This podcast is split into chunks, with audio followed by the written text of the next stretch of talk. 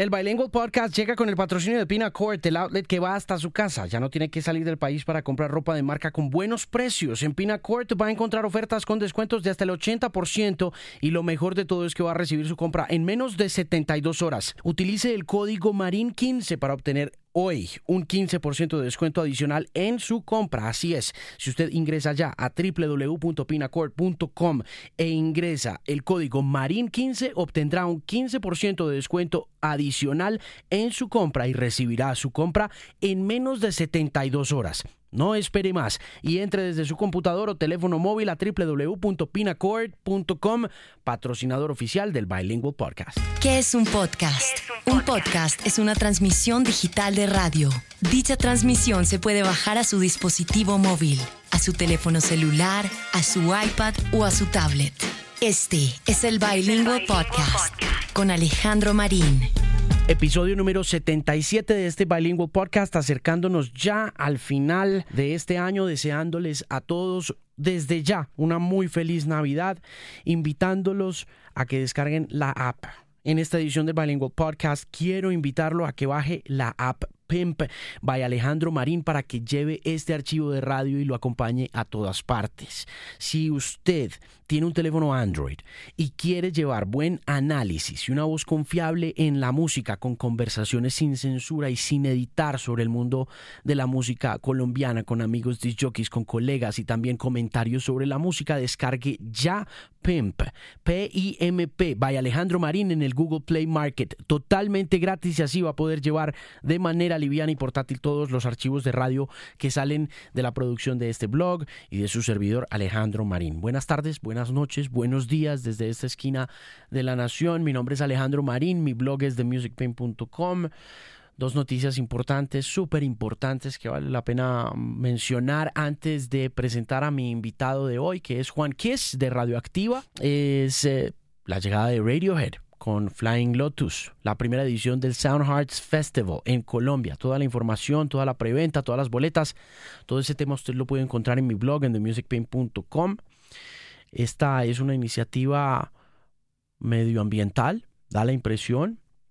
Es una propuesta que trae a Radiohead, que trae a Flying Lotus al Parque Deportivo de la 222. El artista invitado esta vez es Ghetto Kumbe, que nos asombraron en este blog con sus mil facetas en Hermoso Ruido 2017. Y por otro lado está Junon, que es una fusión que nació con la película homónima de Paul Thomas Anderson, y es otra colaboración entre él y Johnny Greenwood, el guitarrista de Radiohead, junto a Nigel Godrich. Este trío de genios que unió a 19 músicos llamados The Rajasthan Express y al compositor israelí Shiben Sur para orquestar el alma de la India. Van a estar con Radiohead, con Ghetto Kumbe y con Flying Lotus en esta primera edición de Sound Hearts Festival que también va a tener fechas en Buenos Aires, en Lima, en Río de Janeiro y en Sao Paulo. Y la otra noticia así importante que está registrada esta semana en el blog es los premios Grammy y sus nominaciones, entre las cuales hay que destacar la nominación a álbum del año, porque ese es sin duda el premio Grammy más importante que se entrega en estas ceremonias y en estas premiaciones que cumplen en 2018 60 años. Los nominados de la categoría de álbum del año son Awaken My Love, que es un disco tremendo de Childish Gambino, 444 de Jay-Z, Damn de Kendrick Lamar, Melodrama de Lord y 24 Karat Magic de Bruno Mars. Esa va a ser la categoría a la que más atención le vamos a prestar en esta edición de los premios Grammy, porque por lo general la categoría de los premios Grammy que determina lo que está pasando en el mundo de la música realmente y en el mundo de la música pop anglo es la categoría de álbum del año.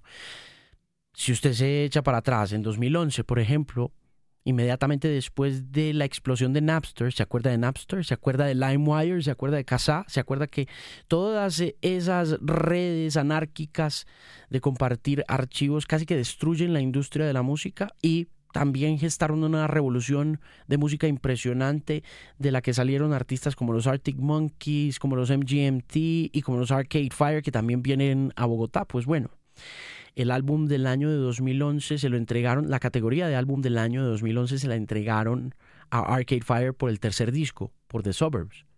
Tres años atrás era inconcebible que un artista independiente pudiera siquiera soñar con estar tocando en los premios Grammy. Y eso hicieron en 2011 los Arcade Fire, seis años después de que hubieran empezado un peregrinaje que los llevó a convertirse en la banda de rock más importante del mundo por encima de YouTube y de Radiohead. Fue grabar tres discos, dos discos de ellos maravillosos. El primero de ellos, Funeral, que es así simbólico de esa década de caos y de anarquía digital.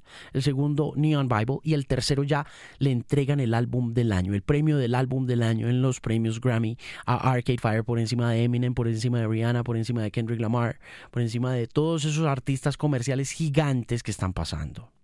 Y lo mismo pasa en 2012. Otro artista independiente se queda con el premio Grammy Álbum del año que fue Adele y hasta el año pasado estuvimos oyendo hablar de Adele constantemente en la industria de la música, gracias por supuesto a los premios Grammy y a ese espíritu y esa visión que tuvieron los Grammy de abrazar a la comunidad independiente para hacerla parte de un establishment comercial contundente que cambiara las reglas de la música, de la distribución y más adelante hiciera parte de lo que hoy entendemos como la generación del streaming. En el 2013 ganó Babel de Mumford Sons, que ya no son independientes, pero suenan independientes y son de Universal, es decir, ya las labels entienden por dónde es que está la moda de la música y se pegan y cogen a algunos de esos artistas y los empiezan a producir masivamente para convertirlos en fenómenos. En 2014 el EDM es un fenómeno gigante. En el 2014 Random Access Memories de Daft Punk le ganan a Taylor Swift y es porque ese es el año del EDM, ese fue el primer éxito de los Chainsmokers. En 2014 se produjo Selfie de los Chainsmokers y por supuesto los Grammy tenían que reflejar el espíritu del momento entregándole a un disco de EDM, que no era EDM porque los Daft Punk se rebelaron contra la música digital y contra la música electrónica por el giro que estaba teniendo y la popularidad que estaba alcanzando cuando ellos fueron los pioneros de esa música por computador con discos como Discovery, como Homework en el 96 y en el 2001 y por eso deciden hacer este disco completamente orgánico o acústico o eléctrico y no electrónico para devolverle vida a la música electrónica, algo paradójico pero muy interesante en un momento en que los Chainsmokers estaban empezando a aparecer. En 2015 ganó Morning Face de Beck, nominado con Beyoncé por primera vez. Estaba nominada por primera vez Beyoncé Knowles ahí, lo cual empieza uno a decir que va a ser el camino de Beyoncé a nivel eh, comercial, pero aún así un hombre blanco le gana a la reina actual del pop Beyoncé Knowles. En 2016 le gana 1989 de Taylor Swift el premio a Kendrick Lamar en un momento de mucha división racial pero también llegando muy adelantado a su momento porque el momento difícil, la época difícil de estas confrontaciones raciales, étnicas y religiosas se produce es en este año, en 2017. Y en 2016 eh, le entregaron nuevamente los premios a Adele, quien se constituye como esa representación de cómo un artista independiente se convierte en un artista comercial. Y los nominados de este año que son Awaken My Love de Childish Gambino, 444 de Jay-Z, Damn de Kendrick Lamar, Melodrama de Lord y 24 Karat Magic de Bruno Mars pintan un panorama muy distinto al que hemos estado viviendo en la industria de la música recientemente. Uno de ellos, pues puntualmente, es que por primera vez en 18 años de historia los premios Grammy en su categoría de álbum del año no tienen a un hombre blanco. ¿Quién se va a quedar con ese premio? Del álbum del año en esta próxima edición de los premios Grammy. Mi opinión, mi apuesta es que será Jay-Z quien se lleve ese premio, por la influencia que ha tenido en la música hip hop en los últimos 25 años, por haber escrito un disco en el que pide perdón por su infidelidad, por haberlo grabado solamente él con unos cuantos colaboradores en las consolas de producción y muy pocos colaboradores en los micrófonos, algo que dista mucho de lo que está sucediendo comúnmente en la música contemporánea, es decir, se deja acompañar de Frank Ocean, se deja acompañar de su esposa Beyoncé, pero más allá de eso no hay más colaboraciones. También creo que se lo va a ganar porque es un disco completamente independiente, le pertenece totalmente a Jay-Z. Por último, porque en esta era de Donald Trump y en esta era de Black Lives Matter, él ha sido el más vocal manifestante a favor de los derechos de los afro-norteamericanos.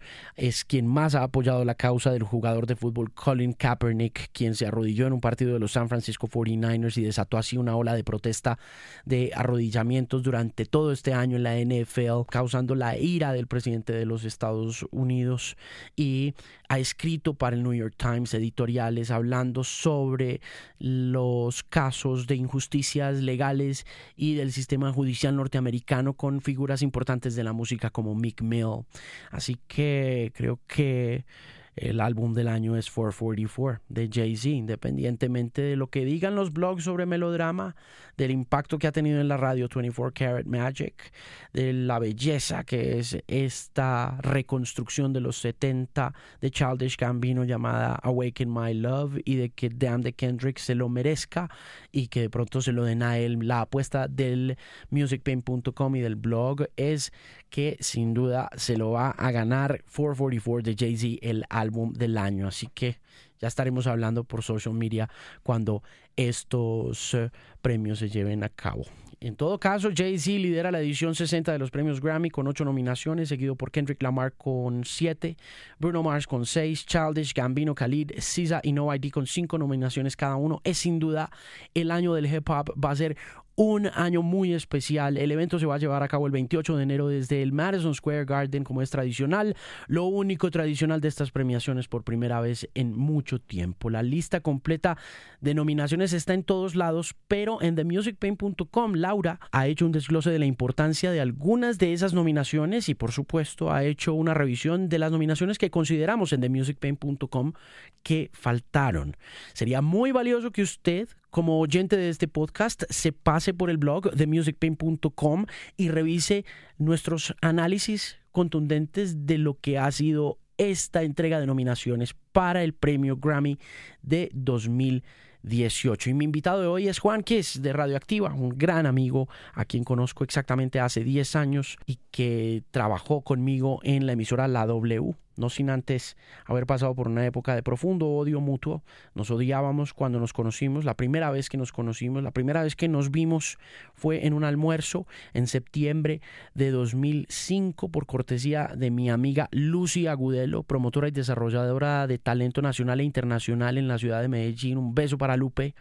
Ella nos presentó, nos sentó a hablar en esa época Juan trabajaba con Donny Miranda en la W. Yo trabajaba como gerente de producto anglo de Universal Music y nunca nos entendimos. Nunca nos entendimos hasta que finalmente nos tocó entendernos a las malas entre 2007 y 2008 cuando trabajábamos con Julio Sánchez Cristo en la emisora La W y nos tocó hacer un programa de noche que resultó ser un experimento fabuloso de dos conversadores de música cuya magia y cuya mística siempre está unida por la radio Juan es el mejor disc jockey de radio de rock que tiene este país, es la personalidad más importante que tiene la emisora radioactiva 97.9 en Bogotá y en la ciudad de Medellín también es una figura muy importante de la radio contemporánea y tenerlo acá en el estudio conversando un poco de música de Van Halen, de hard rock, de rock alternativo, luego de 10 años de conocernos es un gusto fabuloso, además que tiene una de las voces más hermosas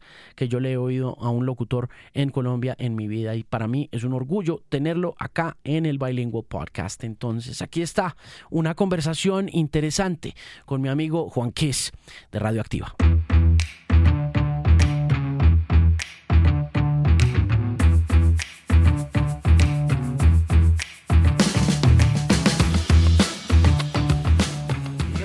Lo hice, ya lo hice. ¿Y qué, te, ¿Y qué te dijeron? ¿Cómo te estás yendo con eso? ¿Con, ¿Lo hiciste en podcast? Lo hice, pues lo hice para la emisora y también en el podcast, pero no he montado todavía. Pero lo que pasa es que hay que ser razonables, ¿no? Eligió el día menos apropiado para morirse, Eric Carr, pero entonces hago la nota de Freddie Mercury y al final digo, pues hoy también se murió Eric Carr. Ah, sí, y, ah, yo, sí. y yo sí lo recuerdo. Juntaste las dos cosas, Sí, pues. claro, pero el de Eric Carr es un rengloncito, mano. Pero había que mencionarlo, ¿no? pero igual eso tiene mucha fanaticada, Juan. No, y el tipo fue muy grande para aquí, es gigante. Mm, Le ¿por cambió qué? el son porque los puso a sonar como tenían que sonar en los ochentas, los hizo competitivos. Mm. Ese mercado de los ochentas era bravo. Era salvaje. Sí. Porque, está, porque era muy pop. Exactamente. Y los sonidos eran distintos. Y Peter Chris es un baterista más jazzudo. Este man es más heavy metal. Sí, Claro. él sonaba más durito. Uf, esos dos primeros oficiales con él. El, el Creatures of the Night y el Up, eso es una animalada, eso suena muy bien. Y un toquecito más brillante también. Sí, claro. Mm. Y el productor medio desconocido, pero sonaron brutales. Eric Carr es muy buen baterista, yo creo que es el mejor baterista después de Eric Singer que ha tenido Kiss. ¿Ah, sí? ¿Cuántos han tenido? Tres. Peter Chris, Eric Carr, Eric Singer. Carr se murió de cáncer. Cáncer en el corazón. What? No me vaya a decir, eso no existe. Sí existe. Cáncer es un, un tipo de cáncer muy extraño. ¿Eso en qué año fue? Como en el 92. 91, el mismo día de Freddie Mercury. El mismo día, sí. ¿Sabes por qué? Porque es que si me acuerdo de God Gave Rock and Roll to You. Muy mala, ¿no? No. Ya a mí no me gusta. No, eso es una gran canción, no, hombre. Mejor la original, la de Argent. Ah, sí. Yo no sabía que eso era un cover. No, eso no es de ellos, eso no es de ellos. Ah, no Ellos se gana. Usted sabe que Simmons detrás de la plata, mano. Entonces lo llamaron que si tenía alguna canción. ¿Vos te acordás de una película de Keanu Reeves que trabajaba con otro que eran un par de idiotas que viajaban al pasado? Excellent Adventure. La segunda fue Bill and Ted's Bogus Journey. Claro. Entonces hicieron la banda sonora de esa película, pero esa canción, yo no sé por qué le gusta. ¿A vos por qué te gusta? Por MTV. Por el video, el video te enamoró. Por MTV, por el comienzo. El comienzo me parecía precioso, me parecía como tan enlightening, como tan enaltecedor. O sea, A mí me gusta la frase de Paul. Stanley. Ah, Esa última frase al final, cuando grita el rock and roll. Sí, sí, sí. We have- been given a gift. We have been given a rose, and that rose name is rock and roll. Sí, sí, Eso sí. es bonito ahí. A mí me gustaba el comienzo, me parecía que... Y me gustaba mucho el coro. Se sentían larger than life esos tipos. Fue Pero- la- de, de las pocas cosas que me gustaba de Kiss. ¿En serio? Sí. Me hubieras dicho, hubiera traído vinilos, hombre. Pues yo que iba a saber, que iba a saber que ibas a estar aquí tanto tiempo. ¿Hasta cuándo vas a estar? Hasta mañana. Mañana a la una me voy. Una semanita. Una semana me quedé, llegué el viernes, el jueves de la semana pasada. ¿Y cómo ha estado todo? Bien, muy bien. Esta ciudad me trata muy bien, me va muy bien aquí. Hmm. Cada vez te trata mejor. Sí. Yo me siento muy contento cuando vengo.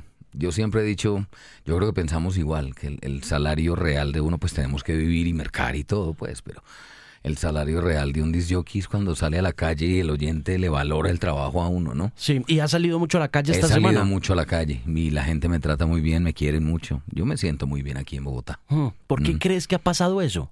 Hombre, no sé. No sé, esa es una muy buena pregunta. ¿Por qué crees vos? Es natural del, del formato. Como que no hay, no quiero hablar más de los otros chicos porque no, no los conozco muy bien, no sé de la labor de Tato ni nada de ese rollo. Sé que han trabajado muy duro, sé que han guerreado mucho, sé que han frenteado mucho, que han defendido mucho ese, ese turf, que, que está bien eh, amenazado todo el tiempo, no es de ahorita, es de siempre que ha estado amenazado. Pero, pero pues como que eso es el personality de allá. Como Es que, tenés el, el- la sartén por el mango ahí. No sé, eh, tal vez porque es distinto, pienso yo. Puede ser. Mi trabajo es distinto. Mira que yo al aire, yo al aire soy más pausado. Yo no soy, a veces tengo momentos enérgicos, pero soy más contador de historias que otra cosa. Y eso Sí. a la gente le gusta. Sí, también. Eso tiene mucho que ver. Sí. Y en don, hablemos del comienzo. ¿Dónde? ¿Cuándo? ¿Por qué? ¿Cómo? La radio, Ah, esa es bonita. M- 1987 yo tenía 20 años. Vivía en un barrio muy tradicional de Medellín, que es el barrio San Joaquín, y me llamó un amigo. Un amigo que mucha gente conoce, sobre todo la, la movida metalera. Se llamaba Mauricio Montoya Botero, y yo tuve el honor de bautizarlo Bull Metal. Bull Metal era muy amigo mío. Y a Bull Metal, en una cadena que estaba en Medellín que se llamaba Radio Colibrí, le entregaron un programa de una hora, de lunes a viernes, de una a dos. Él una vez me invitó cuando fue Barón Rojo a Medellín, en el 87. A mí me va muy bien haciendo entrevistas. Es- me defiendo muy bien. Entonces me invitó y me dijo, yo soy muy malo para las entrevistas, ven y ayúdame. Y bajé, hicimos una muy buena entrevista con Barón Rojo y cuando yo iba de salida entraba el gerente de la emisora. Me dijo, oiga, ¿por qué no se queda usted haciendo el programa con él?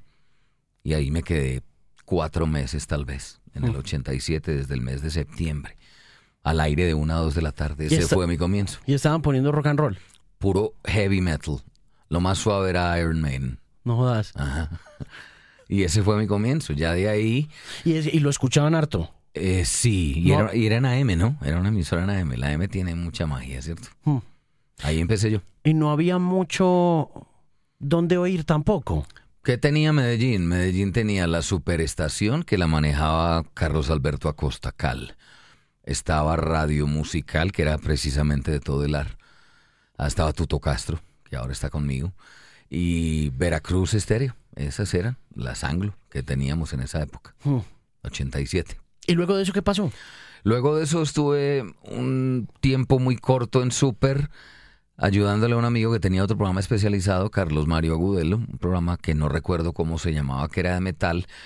Y ya en el 89, en el mes de marzo, yo, no, yo quiero hacer radio, esto es lo mío. Entonces, durante dos meses me paré al frente de Veracruz Estéreo en un negocio que se llama Niágara, siete puertas, dos meses seguidos de 12 del día a 2 de la tarde con una hoja de vida y un cassette. Hasta que salió Carlos Alberto Ríos una vez y me dijo, "Ey, ¿qué es el cuento tuyo? Me todos los días te veo ahí. Y yo, no, es que traje una hoja de vida y un demo, ¿por qué no tocas la puerta, hombre? Y yo, no, me da como pena. Me entré y me entró y, y puso el demo y se lo mostró a Don y le gustó. Y me acuerdo que presenté, ¿querés que te cuente que grabé en mi grabadora Silver Pero por cassette? supuesto, claro. Del álbum A Momentary Lapse of Reason, esto es Pink Floyd y Learning to Fly. Boom, ese fue mi. Ese era el demo. Ese fue el demo, no más. Solo presenté una canción. Porque mi papá, mi papá fue muy culto, ¿no? Mi papá habló seis idiomas, nunca salió del país. Era un- yo crecí en una biblioteca de ocho mil libros. Mi papá me decía, un buen ejemplo no requiere de, de una cosa muy larga. Cuando uno hace algo bien, si lo hace corto, en ese lapso de tiempo puede demostrar que es bueno. ¿Por qué hablaba tantas cosas el papá, tantos idiomas? Porque le gustaba desde muy muchacho y aprendió a punta de libros él solo. Pero hablaba a la perfección seis idiomas, mi papá. Hmm. Era un académico. Sí, totalmente. Mi papá fue el fundador de, del departamento de idiomas de tres universidades muy importantes de Medellín, de AFIT, de la Medellín y de la UPB. Wow. Sí, mi papá era gigante. Eso fue una sombra dura, Sí. dura, sobre todo cuando me echaron de la UPB en el bachillerato por metalero. Eso le dijo el papá? Ay, no, eso fue una vergüenza muy grande. Me perdonaron muchas por mi papá. Hasta que ya un día lo llamaron, no, don Manuel, ese hijo suyo, no viene, ha venido tres veces este año. ¿Eras muy vago o qué? Era muy vago, muy vago. Yo no iba al colegio. Yo me iba para donde los amigos a oír música y a tocar guitarra porque yo quería ser un rockstar como fuera. Sí. Pero nunca tuve la disciplina para tocar guitarra. Nunca fuiste juicioso con la nunca música. fui juicioso. Fui un guitarrista respetable. O sea, yo, yo tocaba canciones completas. Yo con Bull Metal monté Breaking the Law, You've Got Another Thing Coming. Montábamos Scorpions, Metallica. Yo fui un guitarrista respetable. Ahorita estoy cogiendo la disciplina otra vez. Y te tocó el medallo metalero. Me tocó el medallo metalero, claro. Que como era de lindo ese medallo, ¿no? ¿Cómo era ese medallo? Era muy bonito. Medellín, había tribus, ¿no? Había tribus. No sé si estoy exagerando cuando yo digo que, que la palabra caspa eh, nació allá. Para los que éramos metaleros y rockeros, lo que no era de lo nuestro era caspa. Pero Medellín en esa época era una ciudad bonita porque estaba ese movimiento pop que era el que ponía Veracruz. Estaban los punks de cresta, muy británica y todo. Estaba el, el movimiento del, del heavy, del rock duro, al que pertenecía yo, y había un movimiento más metalero donde nació una palabra que también nos inventamos, ¿no? Por ahí en estos días leí una publicación muy bonita donde decía Medellín, la ciudad donde nació el ultrametal. El ultrametal como movimiento no existe. Hay death metal, hay black metal, hay thrash, pero el ultrametal no existe. Ese es un término que se inventaron en Medellín, no sé quién, pero se lo inventaron allá. ¿Y quién estaba en esa movida del ultra metal? Había bandas como Parabellum, Parabellum era una banda. La famosísima y legendaria Parabellum. Claro, la de la bruja, el guitarrista. Estaba una que se llamaba Mierda, que era una banda muy respetada también. Lógicamente Kraken, que nació en el 84, pero ese ya era del lado del heavy. Hmm. Pero Medellín en esa época era una ciudad muy metalera. Y había un movimiento Teníamos dos almacenes de música importada nada más. Uno se llamaba Disco Centro y el otro se llamaba JIB, donde lo manejaba un señor que hizo radio que se llama Jairo Álvarez. Eran los dos únicos. Entonces, si uno quería comprar música, tenía que encargarla con amigos. Y en Manrique había un tipo que se llamaba Harrison. Y él tenía familia en Estados Unidos. Él era el que traía esa música y eso se regaba en todo Medellín. Hmm. Por ejemplo, yo a la casa de Harrison, que vivía en un barrio muy tanguero, que es Manrique, pero muy metalero también en esa época. Yo fui allá muchas veces a comprar, allá compré el Kill Em All, allá oí por primera vez a Metallica en la Metal Masacre. Había una cultura muy metalera y muy juiciosa y de coleccionistas en Medellín. Mucho músico empírico, que es lo contrario ahora. Ahora los muchachos estudian música todos son graduados, músicos profesionales, en esa época mucho empírico. Aunque yo siento que eso se está revirtiendo otra vez, ¿no? ¿No te da esa impresión con lo de los computadores, con el tema de los sintetizadores, con todas las máquinas, internet? Ya uno ve que los pelados no tienen que estudiar porque todo lo hacen en un aparato. Cierto. Mm. Pero es como que todo cambia para quedarse igual, para volver a lo mismo. para volver a lo mismo. Como dijo el maestro Eddie Van Halen, todo es cíclico, Ajá. ¿no? Todo tiende a repetirse. Cuando viste Metal Masacre, eso, ¿ese era el compilado? El compilado de la Metal Blade Records. De Metal Blade. Eso es del 86. 81. Ay, no te creo que eso es tan viejo. Pero te voy a contar una vaina. Ahí había una banda que me llamó más la atención. Antes de Hit the Lights de Metallica, Sí. había una banda que se llamaba Rat. Y esa canción me gustó más a mí, pero me impresionó mucho Metallica. Ok. Y estaba Armored Saint también 81, fue la Metal Masacre 1, ¿no? ¿Y Rat estaba ahí? Rat estaba ahí. No jodas. Tell the World, se llama la canción. Pues porque sos tan fan de, de Piercy. ¿Te volviste amigo de él y todo? Me volví amigo del Lito y me contesta y todo. ¿Y sabes de quién? Del vocalista de Black and Blue, una banda de los ochentas. Me dijo, lléveme a tocar a Medellín.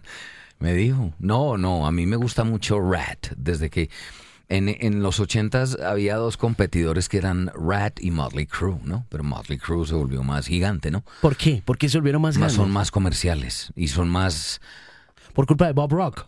Bob Rock y son más buscapleitos y y coloni no colonizaron no es la palabra poblaron medio Estados Unidos en cada una de sus giras voy a decir esto que pueden lo editas y me meten problemas pero vi un tweet genial de un fan de Motley Dígalo, Crue, dígalo. que una esto, vieja es que esto es uncensored and unedited. una vieja le dice a, a- se los copia a todos los de Motley Crue y ahora con tanto acoso sexual acusando a los actores y a los productores y ni una queja de los integrantes de Motley Crue que poblaron este país.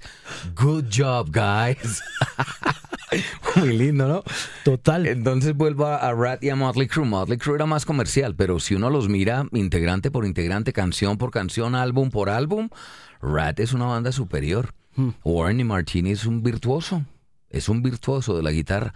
Se competía con J.K. Lee. A Randy no le tocó porque Randy murió en el 82, pero J. Warren se peleaba portadas de Guitar World con J.K. Lee, con George Lynch, con Satriani, Steve Vai, Malmsteen. A mí me gustan mucho las bandas que tienen buenos guitarristas.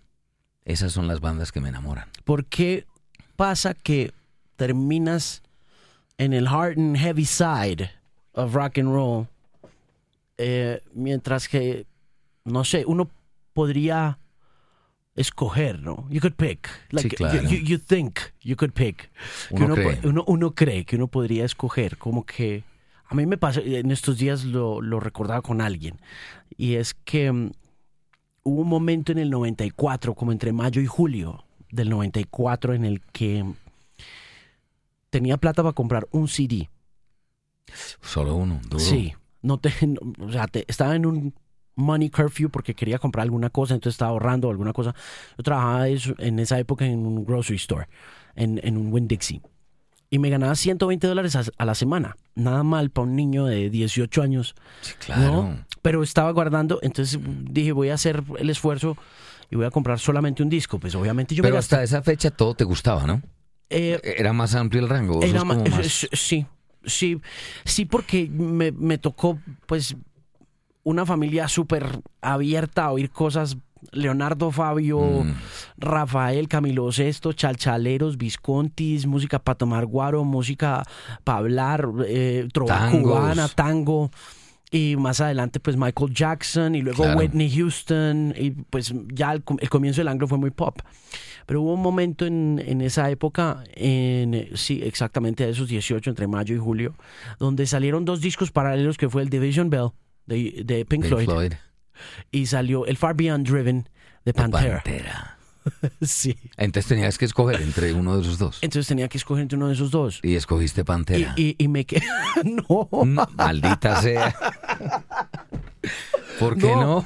No, no, la verdad, lo compré después, lo compré de segunda, porque me encantaba Unbroken. Uf. Y el sonido de Dimebag Darrell era único, ¿no? Era tremendo. El tono de guitarra de ese man. Pero mi- Yo, yo, el único que tiene un tono tan único en la historia del rock es Van Halen, al lado de Dimebag Darrell. Usted fácilmente puede identificar el sonido de ese man. Sí. No, es único. ¿Quién les, quién es les produce? corrosivo, es hasta chillón. Sí. A sí. veces los solos de guitarra, uy, uno como que tiene que quitarse el audífono porque Sí, el pito es demasiado. Pero Rudo. el sonido de ese man era único, único. ¿Cu- ¿Cuál es tu favorito de Pantera? El- Tu uy, álbum. No, me gusta Cowboys from Hell. ¿Ah, sí? Y Vulgar Display of Power Pero también. entre es esos dos, bueno. ¿cuál escoges? Vulgar Display of Power. Yo, yo no llegué, por ejemplo, yo no llegué a Cowboys from Hell. Yo no llegué a Vulgar Display of Power. Y nuevamente llegué por MTV a Pantera. claro. Yo llegué a Pantera. Banger's Ball, ¿no? eh, claro. Ricky Rackman. Ricky Rackman The Cat House, The Cat Club. at his highest. Ah, qué bueno, ¿no? Pero ese tema es muy bonito. Yo también fui muy, muy amplio musicalmente. A mí. Pero mira que, por ejemplo, a yo mí me me quedé gustaba con... Boss Cags, Earth, Wind and Fire, Cool and the Gang. Ok. Amo a Casey and the Sunshine Band. No, eso sí, no, no. Cat Stevens es uno de mis ídolos. Pero mira, por ejemplo, porque digamos que te pudo haber cogido una onda, un vibe más hippie. You could me- have been a hippie, ah, man. no, a mí el rock and roll me cogió por Kiss. Yo me enamoré del rock and roll fue por Kiss. A mí me gustaba de todo, incluido Black Sabbath. En Medellín teníamos discos ZH, la voz de la música y la voz del cine. Que ponían Black Sabbath, ponían Aerosmith, Led Zeppelin. Y yo oía todo eso ahí. Mi papá tenía una grabadora gigante que cogía emisoras de Estados Unidos y de Inglaterra. Yo a comienzos de los ochentas escuchaba a Scott Shannon en Z100. Ah, ¿Cómo era de bueno Scott Shannon? madre. Eh, Ese es mi origen como DJ. Yo tengo tres role models que son Tito López, Donny Miranda y Scott Shannon. De ahí salgo yo. Entonces vuelvo a lo de la música. Yo oía de todo. Hasta que vi una camiseta en el año 77 que cambió mi vida. Un amigo llegó a clase con una camiseta de Kiss the Love Gun. Y yo nunca había oído Kiss. Nunca yo, ¿qué, uy, ¿qué es eso, por Dios? A mí me atrapó el look de estos manes. Entonces ya empecé a investigar, conseguí el Kiss Alive y a documentarme. Ya después vino Maiden, después vino Judas y ahí ya me encaminé por lo mío que, es el rock duro y el metal. Pero me parece del carajo Like a Virgin, por ejemplo. A mí me gustaba. Yo tenía en mi, en mi cuarto no se veía la pared. No se veía. Todo era afiches, pero milimétricamente pegados porque eso era una ceremonia. Pegar un afiche en los 80 era lo máximo. Y yo la tenía llena. Todos eran de Keys, Maiden, Judas. Solo había dos que se salían del formato. Uno era de Madonna en la época de Like a Virgin mostrando el ombligo. Espectacular. Boy, boy toy. Ah, bella. Sí. Y el otro, y el otro era de el más grande de todos, que donde me diga que es el otro, me paro y me voy. Diego Armando Maradona. Yo tenía una ficha de Maradona gigante. Eran los dos únicos distintos al, al rock. Y que tenía. fútbol. Pero era muy tronco. Sí. Y daba pata que da miedo. Cuando había que dañar a alguno, ah, Juan vaya usted. Era muy malito jugando fútbol. Para el básquetbol sí era muy bueno y para la natación también. ¿Y por qué te pusieron Juan Kiss? Por, es decir, ¿quién te puso así? Entiendo pues la fanaticada, el fanatismo y la pasión, pero, pero, pero fue evolución, como evolucionan las palabras, ¿no? como, ¿has oído la palabra catapila? Que, Sí, claro. Que nuestros papás decían, no, eso hay que tirarle catapila. Sí, claro. Catapila viene de Caterpillar. caterpillar, exactamente. Yo viví en San Joaquín. Es que sí, sí. de- Muy lindo, ¿no? Sí, Esa evolución de la palabra. Yo viví en San Joaquín y en esa misma cuadra había cuatro Juanes. Cuatro Juanes en la cuadra donde yo vivía, casi en la misma cuadra. Y, y entonces había que separarlos. Entonces, ¿para dónde vas? Voy para donde Juan. ¿Cuál Juan? El que monta en bicicleta. Había otro que jugaba fútbol y a mí me gustaba Kiss. Entonces todo el mundo decía, ¿para dónde vas? ¿Para dónde Juan? El que le gusta Kiss. Juan, el que le gusta Kiss. Juan, Kiss, Juan. Me dejaron Juan Kiss. No jodas. Año 77. Y mi mamá me dice Juan Kiss. No jodas. Quiero aprovechar estos micrófonos para decirle a la gente que no es Juanquis. Juanquis es un diminutivo medio raro de Juan Carlos. Yo no me llamo Juan Carlos. Yo me llamo Juan Manuel. Hay que hacer una pausa digna ahí. Juan Kiss. Juan Y Kiss. si no, pues dígame Juan. Sí. Y ya. Empeza y coleccionaste discos. Coleccioné. Yo no soy muy coleccionista, pero llegué a tener muchos y todos se me perdieron. ¿Qué pasó con ellos? Es una historia trágica. En el 93, en el mes de diciembre, un primo que era muy cercano, con el que yo tocaba guitarra con Bull Metal, Juan Carlos, y en esa época grabábamos cassette, ¿te acuerdas? Que éramos piratas, ¿no? Por supuesto. Cuando uno no podía comprar álbumes, cassette, caja de cassette, iba y grababa, marcada con rapidógrafo el logo Van Halen, que Sí. quedara bien lindo. Sí, claro. Y la colección, todas los tengo, te tengo que mandar una foto, está la colección. Y entonces mi primo fue y me dijo, Juan, préstame discos que el amigo mío, un amigo nuevo, se compró un equipo gigante y yo quiero grabar allá. Y yo, dale, se llevó 180 álbumes. 180. A los ocho días lo mataron. Y yo no supe dónde quedó mi colección. No te puedo creer. Toda la colección de Kiss, toda la colección de Van Halen, la de Scorpions, la de... No, todo se fue ahí. Pero ¿cómo así? El hombre se fue. y- Se fue a grabar los 180 discos que yo le presté a la casa de un amigo. Cada día grababa dos y allá los dejaba. Y, nunca supiste Yo no supe quién era el amigo. Y a los ocho días mataron a mi primo. Y yo le pregunté a la mamá, Fanny, y mío, no tengo ni idea. Yo sé que los estaba grabando, pero no sé dónde, dónde quién. Y no me los devolvieron nunca. Y eso Pero no, nunca he sido muy coleccionista tampoco. muy apegado a, a lo físico. No, no. Es curioso, porque siendo tan apasionado del hard rock Sí. de los 70, de los 80, pensaría uno que tenés también esa nostalgia por, No. por el formato. Yo tengo lo que me gusta. Soy muy puntual. No tengo colecciones completas. La única que tengo completa es la de Kiss, pues por, por respeto, ¿no? Le guarda mucho. Hay una cuota gigante de gratitud con la primera banda que lo mete a uno en el mundo del rock duro, del metal. Y to- no sé si debe. Dimebag Darrell amaba Kiss y a Ace Frehley. Yo, mi top 5 de bandas es Kiss, Judas Priest, Van Halen, Iron Maiden y ACDC. Yo sé que las cuatro después de Kiss musicalmente son más grandes que la que más me gusta, pero vuelvo a lo de la cuota de gratitud. Yo les guardo una gratitud gigante porque por ellos me metí en el mundo del rock duro, que es lo que me gusta. Es la única colección que tengo completa, en LP y en CDs. De Maiden tengo los que me, me gustan. El Maiden, el Number of the Beast, el Power Slave, el Peace of Mind y el Somewhere in Time. Esas bandas, esa banda, ¿por qué fue tan grande o ha sido tan importante para este país? Iron Maiden. Sí, uno sabe que Maiden tiene su fanaticada en diferentes partes del mundo y uno los ve llenando estadios donde van llenan. total. Pero en Norteamérica no eran grandes en los 90 cuando yo me crié. En los 80, aquí en, en- en Colombia, donde yo vivía en Manizales, Gigantes. eran enormes. En Estados Unidos también. Y había, mira que hay dos cosas ahí que me parecen interesantes. Un appeal visual, un visual thing, Sí. Para las dos. Como que vos me decías, vi a Kiss y Sí, yo me enamoré de. Kiss, exactamente. Y eso es muy bonito porque yo lo he criticado mucho. Yo digo, no juzguen a las bandas por cómo se ven. Y yo me enamoré de Kiss viéndolos. Y, ¿Sí ves? y, y con Maiden pasa un poco también eso, Sí, que te acercabas a Maiden por Eddie, claro. ¿no? Por, Y el por- logo. Y por el y por la construcción Sí. del Y logotipo, el ¿no? diseño de las carátulas era, era fascinante, ¿no? Era increíble. Pero con Maiden me pasó distinto. Con esas dos bandas me pasó distinto. Yo primero los oí antes de conocerlos. Yo lo primero que oí de Maiden fue el, el Iron Maiden, el primero, y de Judas Priest, el British Tale del 80. Los oí, yo no. El duelo de guitarras, vuelvo a la guitarra. Lo mío es la guitarra. Yo amo la guitarra. Y Maiden y Judas tienen duelos de guitarra. KK Downing y Glenn Tipton y Adrian Smith y Dave Murray. Eso era, eso me enamoró. Por ejemplo, yo no fui muy fan de Motorhead. Yo lo respeto inmensamente. Hay cosas que amo de Motorhead, pero, pero yo veo a Motorhead más casi que como una banda de punk. Casi. Ahí no hay virtuosismo, ¿me entendés?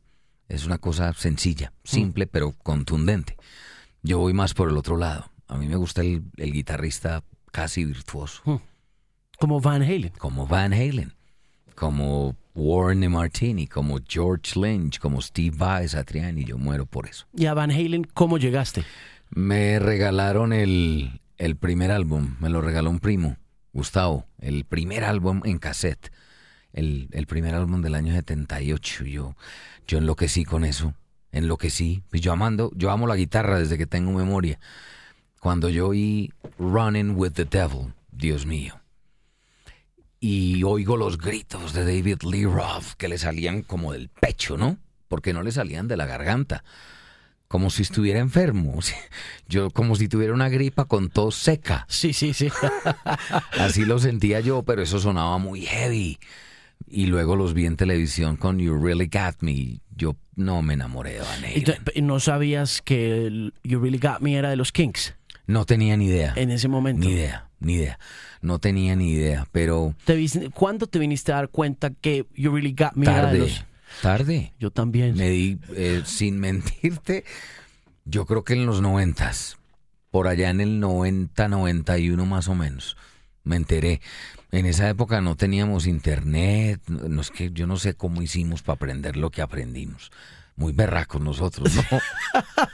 Pues sí, nosotros nos tenemos que dar algo de crédito Es porque que yo he echado memoria y yo, yo, yo tuve un- una ayuda muy grande que eran los alumnos de mi papá. Mi papá, aparte de la UPB y AFIT, daba clases particulares a extranjeros. Les enseñaba español, a italianos, a alemanes. Y yo lo acompañaba a las clases y, y muchos de los gringos e ingleses que venían a clase con mi papá eran rockeros. Entonces tenían colecciones gigantes y, y ahí conseguí, aprendí muchas cosas, pero... Y traían revistas. Yo me acuerdo que yo leía Hit Parader, yo leía Cream, yo leía... ¿Cuál era la otra muy famosa en esa época? Circus, claro. que eran revistas muy metaleras, ¿no? Sí, sí, sí. Por eso a mí nunca me gustó Rolling Stone. Pero ¿en qué momento empezaste a cogerle pereza a la Rolling? Eh, Siempre, no, siempre le he tenido pereza. siempre había, pero siempre hay una nota, siempre hay una cosa que escribe alguien en un medio que le hace uno aborrecer para siempre ese medio. A mí me pasó, por ejemplo, con Spin. A mí me pasó lo contrario. Cuénteme lo de Spin. ¿Qué A mí, le pasó a- a con mí me, Spin? ca- a mí me pasó con Spin y con Bob Guccione Ahí te Jr. mandé uno de Spin muy bonito de, de Gallagher, ¿no? Muy bonito. Pero mira que My cat is more rock and roll. Dan, Dan Radiohead, Ese me dio mucha risa. ese Gallagher es personaje. ¿Y qué pasó con Spin? Con Spin me pasó que cuando los Guns lanzaron el Use Your Illusion 2, donde estaba Get in the Ring, que Axel le echaba a la madre con toda Andy Setchers, Hit. Parader, Make Wall, Kerrang. Claro, los Circus. Magazine. Circus Magazine. Bob Guccione Jr. at. Spin, what you're pissed qué- off because your dad gets more pussy than you. Muy bueno, muy bueno, ¿no? Desde esa época ¿Sí? le, co- le cogí pereza a Spin. No, yo, yo, Igual vo- volví a leerlos, pero, pero le- les cogí mucha perecita. No, yo es por el, por el desprecio que le tienen a todo lo que tenga que ver con el hard rock. Ellos, ellos no lo respetan. Pusieron a Motley Crue en el 89 porque era obligatorio. Era el álbum número uno en toda América. El Dr. Feelgood. Eso es mucho disco. Yo lo siento, pero a mí me parece que ese es un maravilloso disco. Sí. Independiente del pop appeal de Bob Guccione, de, de Bob Rock. De Bob Rock, ¿no? A mí me gusta más el Shadow of the Devil, pero, pero ese es un gran álbum. Pero Rolling Stone nunca ha sido una... Es que ni, lo- ni hablaban de ellos. Kiss era la, banda más grande de Estados Unidos en el año 79. Kiss vino a ser portada de la Rolling Stone en el 2008. Wow. Que Gene Simmons mon- mostró, eso es muy bonito. Él recortó el artículo de la revista Rolling Stone del año 75. Y el escritor dice, el columnista, ayer estuve viendo esta banda de Nueva York, Keys, y el único consejo que tengo para ellos es que si se están ganando una platica, la guarden, porque no van a durar mucho. Oh, wow. Y Simmons lo recortó, lo tiene recortado. Entonces se tomó una foto con la primera carátula, que fue la del 2008, y el artículo donde está eso. Nunca me gustó Rolling Stone. Hoy en día, Gene Simmons se cae bien. No. Me caía bien en los setentas. Es que todo Kiss era más cool en los setentas. En los setentas, esto es una cosa muy pendeja, pero a mí me parece brutal. Ellos ahora brincan, corren, vos le puedes tirar un baldado de agua en la cara y el maquillaje es intacto. No me gusta eso. Usted mire la parte de atrás de la Live 2, por ejemplo, con el maquillaje regado por el sudor. Eso se veía muy cool. Y eran más dark. El solo hecho de no dejarse tomar fotografías. No daban entrevistas. Hablaban menos. Eran una banda más cool. Eran misteriosos. Sí, yo, para mí, yo los amo inmensamente hasta el 80. Hay muchas cosas de los 80 que me gustan, pero para mí fueron gigantes hasta el 80. ¿Has comprado alguna cosa que no sea de los 80? ¿Alguna vez has comprado, digamos, hoy en día, consumís alguna cosa que no pertenezca a, ese, a esa década y a la década de finales de los 70? Yo creo que no, de pronto sí el cine, el cine de los 90. Pero no música. De música. No. sí, sí. Balance Van Halen. Ok. Ajá, noventas. Ah, ahí te respondí, Ba- noventas. Balance es del 95 95, el último con Sammy Hagar. con Sammy. Que es un muy buen álbum. La, Es bien bonito. La crítica lo hizo pedazos, pero es muy bueno. Can't Stop Loving You Ahí está. está esa. Y la, la que se llama Don't Tell Me What Love Can Do, que es hermosa. Buenísima. Uf, ese álbum es sabroso. Yo llegué a Van Halen un disco antes, un disco atrás. Knowledge. Buen álbum, ¿no? Ah, Pues, pues es, es mi disco de Van Halen. ¿Sí? que hemos tenido esta conversación mil veces por teléfono y nunca la vamos a poder solucionar porque finalmente no sé si es, es un debate viejo, pero es un debate siempre chévere, siempre entretenido, es decir, ¿qui- ¿cuál era el mejor Van Halen? ¿Cuál era el mejor Van Halen? El- Ambos son muy buenos, pero usted es Sammy. Yo soy Sammy Totalmente. team con toda. Sí. Ok. Yo soy David Lee Roth. A Sí. mí me gusta más David Lee Roth. Pero yo amo inmensamente a Van Halen. Mi enamoramiento con Van Halen es desde los 10 años, pero, pero he investigado mucho. He averiguado mucho. Cuando leí, por ejemplo, hace cuatro años que te lo compartí, la entrevista que le hacen en el taller. Eddie Van Halen tiene un taller en su casa donde él mismo arregla sus guitarras. Él las arregla. Eso es muy bonito. O sea, él, él arregla su guitarra. Eh, Vos sabes que se llama Frankenstrat porque él la modificó. Él le sacó los micrófonos, los agujeros donde van los micrófonos son más profundos. Porque él decía que los guitarristas eso trasteaba y sonaba feo. Él, él hizo unas especificaciones técnicas, le puso cera a los tornillos donde van los pickups. Eso es invento de Van Halen y todas las marcas de guitarra del mundo lo hacen hoy. Él es un... ¿Cómo se llaman los que hacen Un instrumentos? luthier. Él es un luthier. ¿Y por qué toca la guitarra así? ¿Oíste? ¿Por qué tocas así, hombre, esa técnica? Yo, porque yo no tenía para comprar pedaleras. Yo no tenía para comprar efectos. Entonces, si yo quería hacer un flanger en mi guitarra, tenía que hacerlo con las manos. Por eso le sacó el jugo a su guitarra, porque no tenía efectos. Por ese man es inmenso. El día que la gente lo lea y lo estudie, se van a dar cuenta de lo gigante que es Van Halen. Es- yo lo digo sin miedo. Hace poquito entrevisté a Zach Wild y le dije, describe to me with just one word every guitar player I'm gonna mention. Ok, ok. Y le dije Jimi Hendrix. Me dijo Jesus Christ, the Jesus Christ of electric guitar. Luego llegué a Van Halen y me dijo The Resurrection of Jesus Christ. Qué cosa tan bonita, ¿no? No te creo. King Edward. Así le dijo, King Edward. Van Halen es una cosa brutal. Entonces ¿Cuál- yo siempre he dicho, la guitarra rock, la historia de la guitarra rock se parte en dos para mí, antes y después de Van Halen. ¿Cu- ¿Cuándo hablaste con Zach Wild? La semana pasada, el martes después del festivo, ¿Y esa vaina? lo entrevisté por teléfono. Estaba en Brasil. ¿Y qué tal? No, re bacán. Muy bien. Lo que pasa es que yo, yo he aprendido que a los, a los músicos, a los músicos hay que hablarles de música. O sea, yo no puedo llegar a decirle, ¿viste qué opinas de los problemas de Shakira? ¿Has leído? Pff, no puedo. ¿Ya comiste bandeja paisa? No. Te pago bonito Medellín. Sí, no, sí, no, no. Al músico hay que hablarle de lo que le gusta. Y siempre me ha funcionado. Entonces, ¿de qué le hablo yo a Zach Wild? ¿De guitarras? Pues la primera pregunta que le hago es, ¿Blizzard of Us o Diary of a Madman? Y dice, fuck. Next question. Yo no, respóndame. Y me dice, ay, no, no va a ser capaz. Y es que Randy, es que entonces me dice las canciones del primero como un muchachito.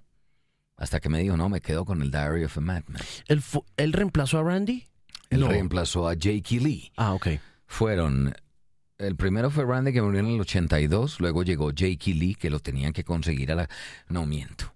Antes de Jakey Lee hay uno que nadie sabe. Hmm. Castillo. No. No. Yo porque siempre confundo a Randy Rhodes con Randy Castillo. Por el No Randy. Debe ser por el Randy. Oiga el dato, vea. Sharon, que era la manager de Ozzy, Sí. había firmado ya un contrato y ya les habían pagado la plata porque la pidió por adelantado para hacer un álbum en vivo con canciones de Black Sabbath. Eso lo iban a hacer con Randy, que finalmente terminó siendo el tributo que publicó en el 87, ¿no? Pero Randy muere. Entonces, Ozzy en la depresión más horrible. Y Sharon le dijo, hay que hacer esa gira y hay que grabar ese álbum. Y por recomendación de un señor que se llama Dana Strum, que fue el bajista de una banda que se llama Slaughter. ¿Te acuerdas de Slaughter? Claro. Fly to, the, to the Angels. Angels. Dana Strum era muy amigo de Oz y le dijo, hermano, yo le tengo el man, le tengo la ficha. ¿Quién es? Es el que tocaba antes de Warren de Martini and Rat, pero es un volador, pero está ocupado en este momento. Y Ozzy le dijo, no, yo necesito uno ya para irme de gira. ¿Y sabe quién tocó en esa gira y grabó ese álbum? ¿Quién? El guitarrista de Night Ranger. Se llama Brad Gillis.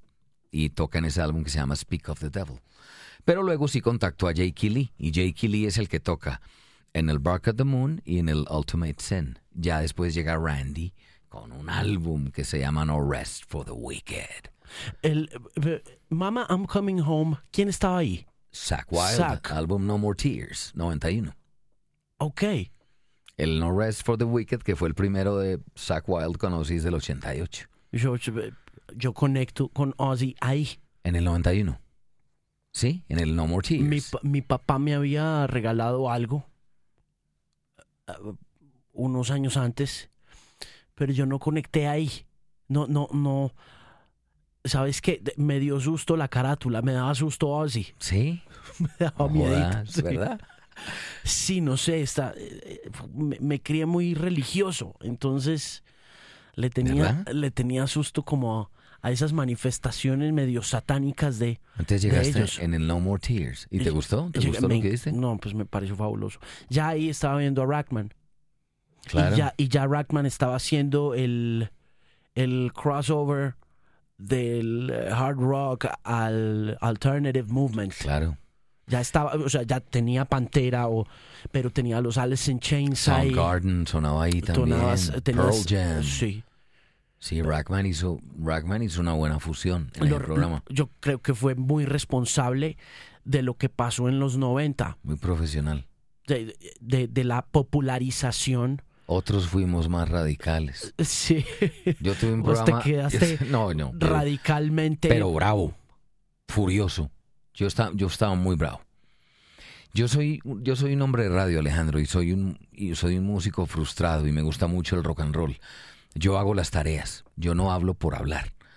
A la emisora Veracruz Estéreo llegó un CD que Donny me lo entregó y me dijo, oye esto a ver qué tal es. El niñito en pelota en la piscina, Nirvana Nevermind. Y yo, no, a mí no me gusta esto, hermano. Oílo. Y me lo llevé el fin de semana y yo lo ponía en mi casa y lo ponía en mi casa. El lunes que llegué a trabajar le dije a Donny, déjamelo una semana más. Ya yo no podía digerir esa vuelta. ¿Por qué no? ¿Qué te produjo tanta Y sonaba, aversión y sonaba duro. y pesado? Y pesado, y, y no lo niego, pero, pero no me gustaba. Yo, yo no sé si me voy a equivocar acá, vos sabes más de esto y me corregís, pero, pero yo a Nirvana la veo más cercana al punk que al rock and roll. Yo creo que siempre estuvieron mucho más cerca. ¿Cierto que sí? Eh, De acuerdo, sí. y a mí nunca total. me ha gustado el punk. ¿Por qué nunca te gustó? Porque no me gustan los dos acordes deslizados en los mismos cuatro trastes. En, en, Me- en Medellín. Esa es la estructura del punk. Pero ahora que miras para atrás y cuando haces retro rock en radioactiva, ¿no le encontrás un poquito de, ¿De sabor? No. No te puedo creer. A mí me gustan los Sex Pistols. Yo me sollo con dos o tres rones en la cabeza de Anarchy in the UK. Pero me gusta más la versión de Motley Crue. Por ejemplo. Por ejemplo. sí, sí, sí. No, yo soy muy de guitarra. A mí me gusta el guitarra, el guitarrista virtuoso. que Hay excepciones. Mick Mars no es un guitarrista virtuoso, el de Motley Crue. Pero mira, Guitarrista cumplidor. Pero es una banda cool. A mí Motley Crue me gusta porque son muy, muy cool. pero mira, por ejemplo, ACDC, sin ser punk, Gu- Guitarra sin ser sencilla. heavy metal per se, Cuatro o cinco acordes. it, it's beautiful. No, es, es It's divino. beautiful stuff. No, es divino. ¿No? Es divino, es divino. Hice un ejercicio ¿Por qué ese sí te gusta? porque qué? es muy rock and roll, es más cercano al rock and roll. A mí siempre... eh, Estoy ¿Cómo apenas... llegaste a ACDC? ¿Te acordás? Eh, noventas.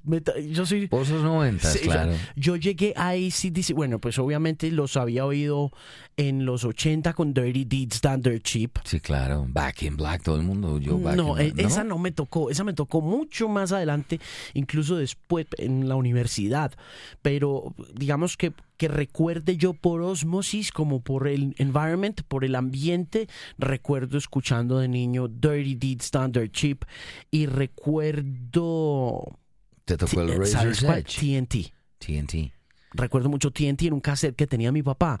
Y ¿A tu papá le gustaba el rock? mi papá era muy fan del rock and roll. Me jodas. Papá tenía Ozzy. Mi papá no, mi papá odiaba, mi papá odió el rock. ¿Por qué? Nunca le gustaron los Beatles, nunca le gustaron los Rolling Stones. A mi papá no le gustaba sino el tango, Tango. y los boleros. Nada más. Pero mi viejo, que ya murió, se levantaba en el 89 a oír mi turno. Yo tenía turno en Veracruz de 6 de la mañana a 12 del día. Y se levantaba a oírme. Y una vez me llamó a la emisora y me dijo, no volvas a decir eso. Y yo, ¿qué dije? Adventures of Stevie B. Y yo, ¿cómo se dice? Pues, Adventures. Y una vez presenté en un programa que yo hacía que se llamaba Rock and Pop, presenté un álbum de Slayer.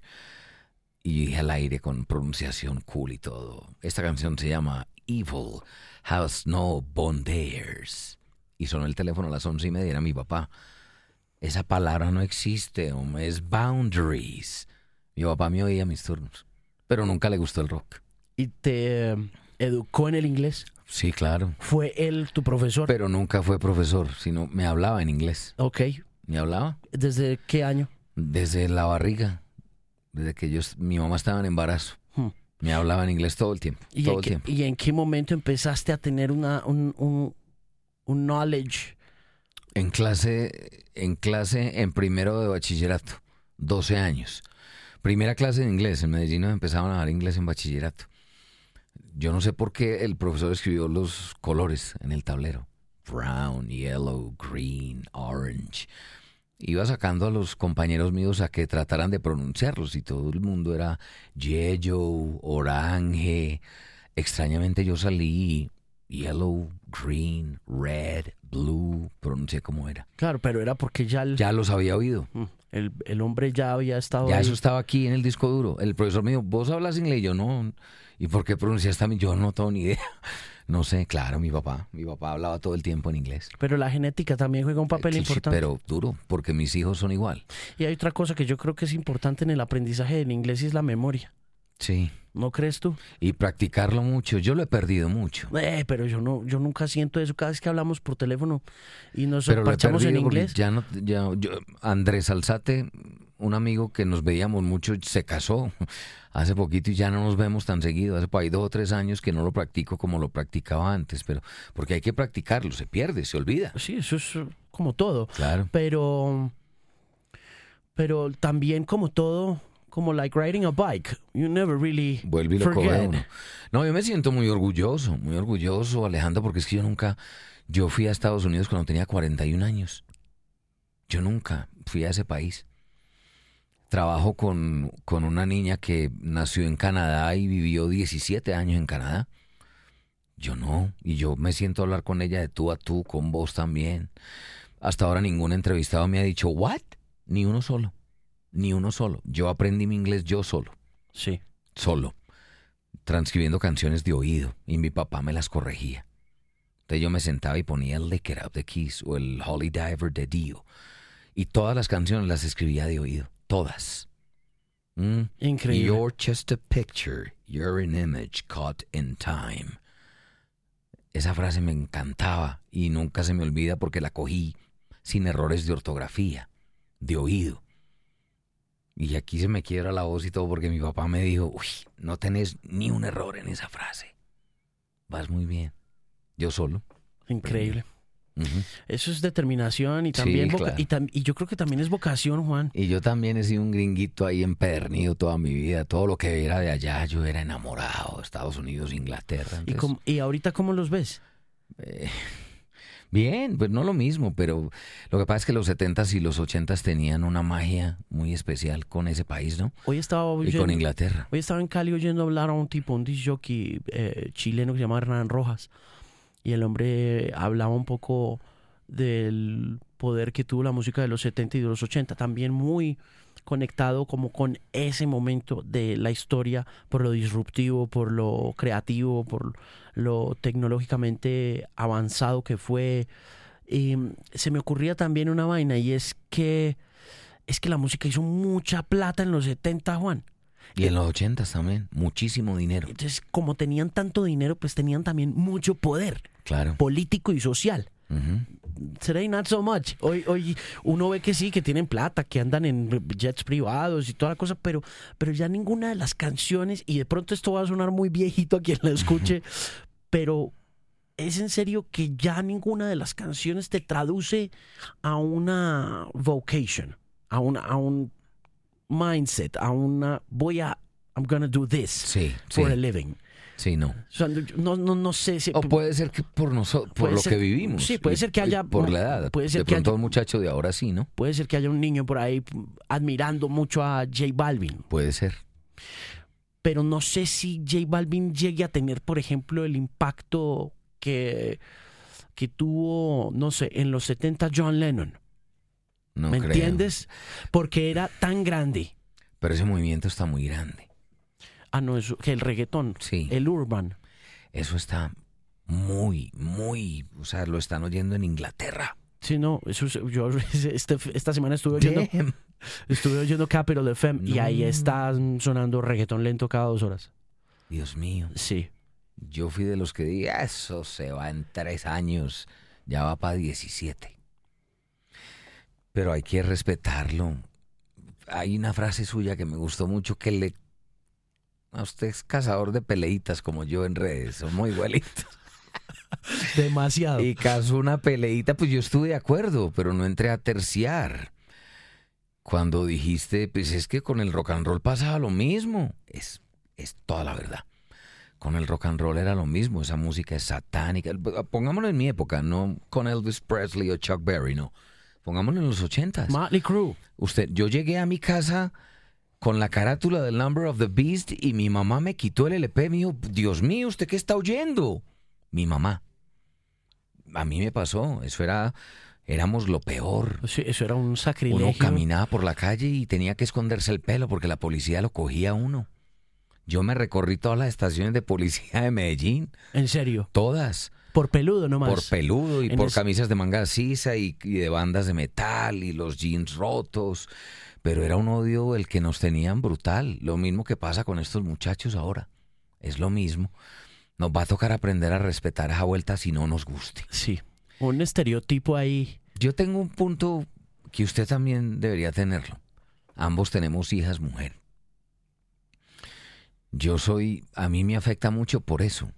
Mi mejor amigo Pacho me mandó un video con su hija de 14 años de su primera fiesta de 15. Los filmó a los muchachos bailando. Las niñas contra la pared así, como se hacen, y los muchachos pasan y, y les soban. El pene, lo Mm. que uno ve en los videos, en una fiesta de la alta sociedad. Mi amigo me mandó el video, mira Juan, en la época nosotros no éramos así. Y le tengo mucho temor a eso, a que a mi hija de pronto le guste eso. No estoy muy viejo ya o qué. Yo creo. Puede ser. A mí, sí, yo creo, porque de todas maneras, no sé. Yo, yo fui un late bloomer para ese tema sexual. Mm. Yo no, because I was a nerd. Yo, yo fui muy nerd en el colegio, entonces las chicas no me voltean a mirar ni nada. Yo era muy desadaptado socialmente hablando. En el bachillerato. En la primaria fui more or less popular. Sí, fui popular y, y estaba metido en cuanta cosa. Pero ya en la adolescencia, no sé, era también porque era muy chiquitico, muy bajito de estatura y muy care niño. Entonces, nunca fui muy popular. Entonces, por ejemplo, hermano, mi virginidad se fue a los 18. I ¿Sí? got there late. Bueno, ¿Vos a yo- qué hora- vos a- 17, tampoco Ok, estamos bueno, tan lejos. Nada mal. 17. Bueno, entonces de pronto algo, algo bien hicieron los papás Sí, también. algo bien. Entonces le tengo el temor a esa parte del baile. Del baile del reggaetón con las mujeres y con las Por el acercamiento sexual. Sí, sí, Pero mira que el rock and roll también tenía También un lo tenía. heavy sexual. sí, claro. Se la, Energy. se la subían acá. No, claro, mire, el, mire los videos de cómo bailaban el twist, por ejemplo. Todo, ¿no? Había videos. El rock and roll igual. No, eh, y no, y no solo eso, sino la cosificación de la mujer. El objectification of women fue muy explotado por los rockeros y por los hard rockers. Ah, Acordate, además fuimos los reyes, a- por Dios. acordate de Tony Kitain en, En Whitesnake. Claro. de- decime si eso- O, o la que o Bobby Bobby Brown, la de Cherry Pie, noto, donde no hubiera video de Mona talla 38 pelando tecla, el video no servía. Girls, Girls, Girls, Motley Crue, 87. Y Es qué cierto. mujeres, ¿no? No, bellísimas. Lo que pasa, nos va a tocar aprender a respetar esa vuelta. Lo, lo mío con el reggaetón es porque a mí me indignó en el cumpleaños número 4 de Alejandra, mi hija, que llegué a la guardería porque estaba cumpliendo años. Y se lo iban a celebrar en el colegio. Ya, qué bueno, voy a ir a ver un rato. Y yo llegué y la profesorilla esta los tenía bailando reggaetón. Mm. No, no me jodas. No, no me jodas. Y apagué la grabadora y yo me enfurecí, me descompuse y me dije, pero si a ellos les gusta y yo no, a la que le guste es a usted. Óigalo en su casa. Y entonces, ¿qué les pongo? Había una vez una iguana con una ruana de lana. Lo que nos ponían a nosotros. Eso es música infantil. Y le hiciste poner Claro, eso. y se la canté y fue y buscó un cassette y lo puso. Un cassette viejo en una grabadora lo puso, año 2012. Pero eso me indignó mucho. Entonces yo desde esa época me di a la tarea de evangelizar a mi hija. Yo la estoy evangelizando a Alejandro. Yo todos los días, yo llego a la emisora a la una de la tarde porque yo trabajo hasta las 11, 12 de la noche. Pero yo despacho a mi hija, yo la levanto, que se bañe, que se vista, le hago el desayuno. Y siempre que nos montamos al carro, yo llevo un CD distinto todos los días. Es un recorrido de 15 minutos, alcanzamos a ver tres o cuatro canciones. Todos los días me monto y le digo, hija, esto es Van Halen. Boom, y se lo pongo. Al otro día me monto y le digo, esto es Boston. La estoy evangelizando. Yo ¿Y no le quiero- gusta? Le gusta. Y vos le preguntás a Alejandra cuál es la banda que más le gusta y te vas a sorprender. A ella le gusta Heart. No te creo. Ama Heart. Las Wilson. Sí, le pregunté, ¿qué otra banda te gusta? Saxon, una banda que no tuvo el éxito que debió haber tenido. Le encanta Iron Maiden. Le parece súper divertido l- la mascota de Iron Maiden. Yo la estoy evangelizando. Yo tenía otros planes. Yo dije que ella elija lo que le guste. Pero con ese incidente, no, no puedo permitir eso. Sí, claro, toca estar ahí Sí, al frente del cañón porque si no los educas tú, alguien más lo va a hacer por ti. Alguien más lo va a hacer. Ahora estoy con Satriani. A ella le gusta Satriani también. Yo lo hago. ¿Por qué te fuiste para el campo a vivir? Por un amigo que se llama Max Milford, comediante y hombre de radio también, muy talentoso. Max es muy amigo mío y él empezó a viajar a Santa Elena cada ocho días porque le gustaba mucho el campo, el frío, el bosque. Y, y entonces yo iba a visitarlo. Y un fin de semana alquiló una finca, él. Y se iba todos los fines de semana. O sea, pagaba alquiler mensual, pero no viajaba sino los fines de semana. Y un día se fue a vivir allá, Vereda Perico, en Santa Elena. Exactamente en la mitad entre la subida por Las Palmas y Santa Elena, en toda la mitad. Eso ahí es Envigado. Y se fui a vivir allá, en el bosque rodeado de árboles. Las vecinas son tres vacas. Y yo me enamoré de eso, esa tranquilidad, ese silencio. Usted acostarse a leer a las 10 de la mañana de un lunes y no escuchar sino pájaros y el sonido de los árboles. Eso es una cosa maravillosa. Curioso, porque no sé si yo sería capaz de hacerlo. Sos muy citadino, ¿no? Yo sí. Me desespera la ciudad, pero me encanta. Y claro, yo no, yo sí amo esa tranquilidad. Y uno allá paga arriendo y está medio costoso porque todo Medellín se está yendo para Santa Elena, ¿no? Ah, sí. Sí, ya se dieron cuenta que el paraíso está a 40 minutos. Y, pero no paga por tranquilidad, por silencio. O sea, vos aquí en un conjunto de apartamentos te asomas a la ventana y el vecino del frente está en calzoncillos. Sí, sí, sí. Yo, yo aquí no, yo aquí abro la ventana y veo un bosque de pinos. Y abro la de allí y veo los atardeceres más bellos. Entonces el campo es una cosa deliciosa. Oíste, y con Max, ¿cuánto hace que son amigos? Con Max... Desde, desde Radioactiva. desde- o sea, se conocieron en Activa. En el 2001, cuando hicimos El Gallo, en una temporada. la- mi relación con Max es muy parecida a cómo empezó la nuestra. Max me odiaba No jodas. con toda su alma. con toda su alma me odiaba. Porque en el año 90 hubo un concierto de Air Supply en Medellín. Y yo trabajaba en Veracruz. Y entonces los pusieron a hacer un concurso. Y Max hizo un dibujo a lápiz bellísimo de Kiss. Y me lo llevó a mí. Para que le regalaran dos boletas de Air Supply. El afiche se extravió, nunca llegó a mis manos. Donnie lo botó, no sabe qué lo hizo. Max pensó que yo se lo había robado y que no le di las dos boletas. Toda su vida me odió. Y una vez en el gallo, con los zape peleles en el 97, dijo al aire: Juan Kiss, lo odio, me robó un afiche. Y a mí me contó eso un amigo, imagínate. Cuando Gabriel Posada me llamó, en el, porque primero me llamó Santiago Ríos y después me llamó Gao para la radioactiva del 2000, eh, se fueron los zapes, los peleles se fueron para competencia. Gabo se quedó sin gallo. Y yo me reuní con Gabriel y me decía, Juan, ¿yo qué voy a hacer? Y yo, no, arme otro equipo, usted es capaz, usted sabe mucho de radio, arme otro equipo. Pasa nada. Y así lo hizo. Y en ese equipo me metió, a mí. Gabo me enseñó muchas cosas, ya te voy a contar una tan idiota, pero es brutal. Y llamó a Max para que hiciera parte del gallo. Cuando tuvimos la primera reunión, Max me miró, ah, vos sos Juan. Vos me robaste un afiche. Furioso conmigo. Y yo nunca te robé nada, Max, yo nunca... Y logramos contactar a Don y Don y le dijo, no, ese afiche perdió, Juan nunca lo vio. Pero Max me odiaba con toda su alma y ahora somos los ¿Y, co- mejores y cómo amigos. arreglaron en ese momento? Nada. eh, algún viernes nos dio por reunirnos allá en el Lleras y él fue con su esposa y yo con la mía. Y ellas dos de inmediato conectaron. Son las mejores amigas hoy. Conectaron ellas dos. Entonces ya cada ocho días querían salir ellas dos y empezamos a salir con ellas nosotros. Y nos volvimos muy amigos. Y ahorita están haciendo charlas sin Pacheco. Charlas sin Pacheco. Ahora, que son historias que cuento yo. Muy divertidas las charlas sin Pacheco. Cosas que me pasan, ¿no? Ve, nunca han pensado animar eso. Debe ser muy caro, ¿no? Pero ya hay el, el primer capítulo tiene una animación ahí sencillita de Max. Claro, Sí, la, la presentación es eh, Claro. ustedes dos. Eso es. Pero, y, y- están haciendo eso qué? ¿De mamar gallo qué? Sí, lo que pasa es que no, nosotros nos reunimos mucho.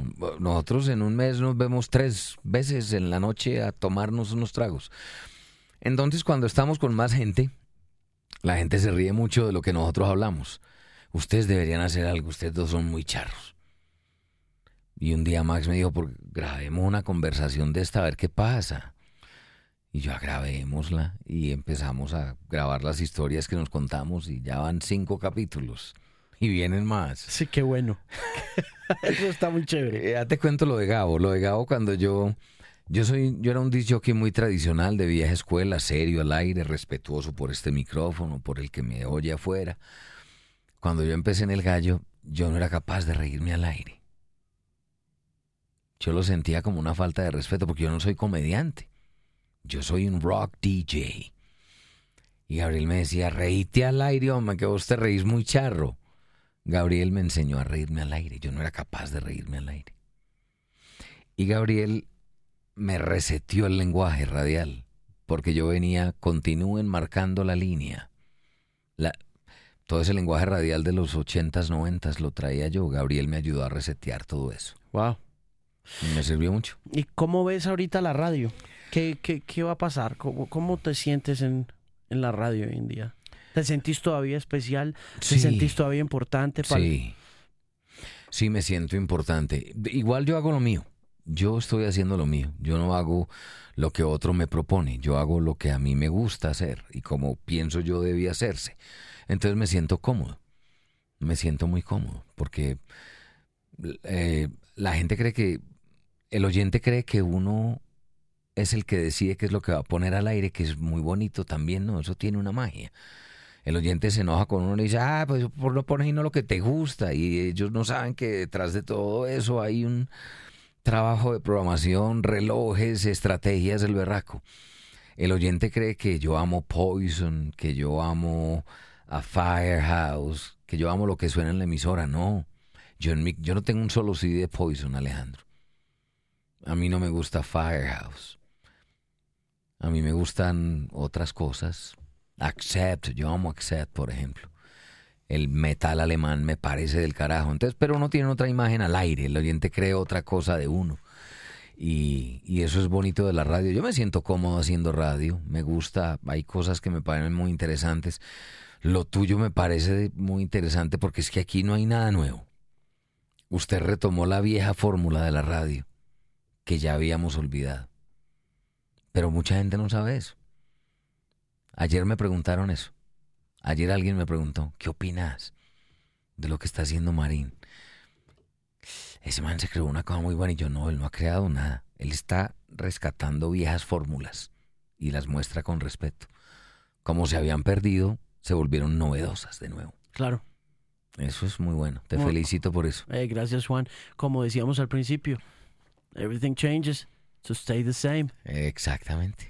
Eh, qué bueno tenerte acá. Qué rico que hayas podido pasar un momentico. Nos debíamos esta charla Sí. y nos debemos unos rones. Y nos debemos unos... Estoy disponible esta mañana.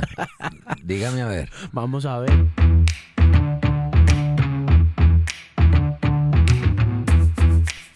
Gracias por escuchar el Bilingual Podcast que llega con el patrocinio de Pina Court, el outlet que va hasta su casa. Porque usted ya no tiene que salir del país para comprar ropa de marca con buenos precios. En Pina Court va a encontrar ofertas con descuentos de hasta el 80% y lo mejor de todo es que va a recibir su compra en menos de 72 horas. Utilice el código MARIN15 para que obtenga un 15% de descuento adicional en su compra del día de hoy. No espere más. Entre desde su computador o teléfono móvil a www.pinacord.com. Patrocinador oficial de este podcast hoy con Juan Kiss.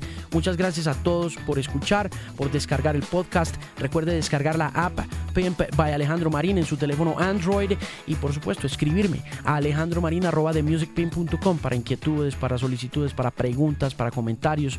Ahí tengo varias correspondencias y las voy a ir juntando para leerlas muy pronto, así que esté muy pendiente de una próxima edición del Bilingual Podcast con Alejandro Marín y no olvide visitar themusicpain.com, una voz confiable en la música.